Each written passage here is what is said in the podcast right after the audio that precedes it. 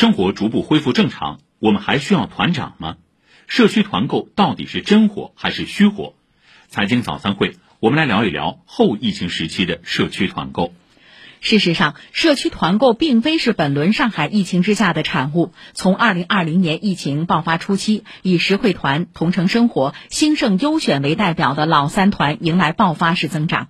彼时，因各地风控政策，市民居家不外出，日常消费特别是生鲜需求涌入线上，成了融资市场的香饽饽。此后，美团的美团优选、拼多多的多多买菜、阿里的淘菜菜等等纷纷入局。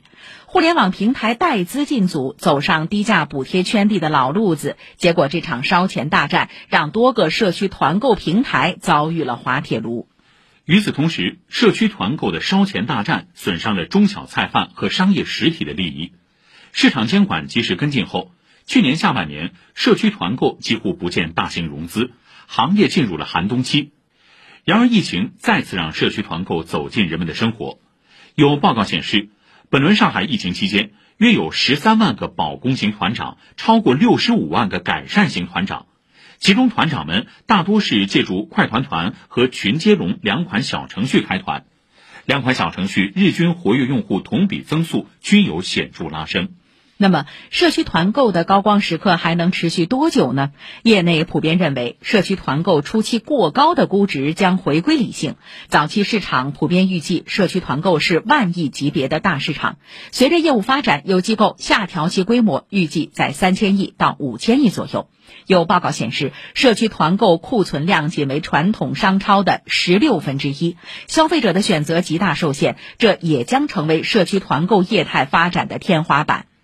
不过，也有持乐观态度的观点认为，社区团购模式在上海可以持续发展，将来可能会成为上海人的消费习惯之一。特别是团购活动已趋于正规化、系统化，开团前货比三家，找到高性价比商品逐渐成为常态。基于这样的观点，不少临时团长嗅到了商机，并不打算离场。业内专家认为，社区团购能将不确定的市场需求转化为可预期的定向供给，但要警惕互联网巨头的介入。如果互联网企业想用低价抢占市场，用圈地割韭菜的方式重现当年的大战，这无疑会伤害实体经济和中小菜贩的利益，到头来吃亏的仍然是消费者。潮水退去之后，才知道谁在裸泳。随着疫情逐渐退潮，社区团购模式是走是留，还需等待市场的选择。好，以上是今天的财经早餐会。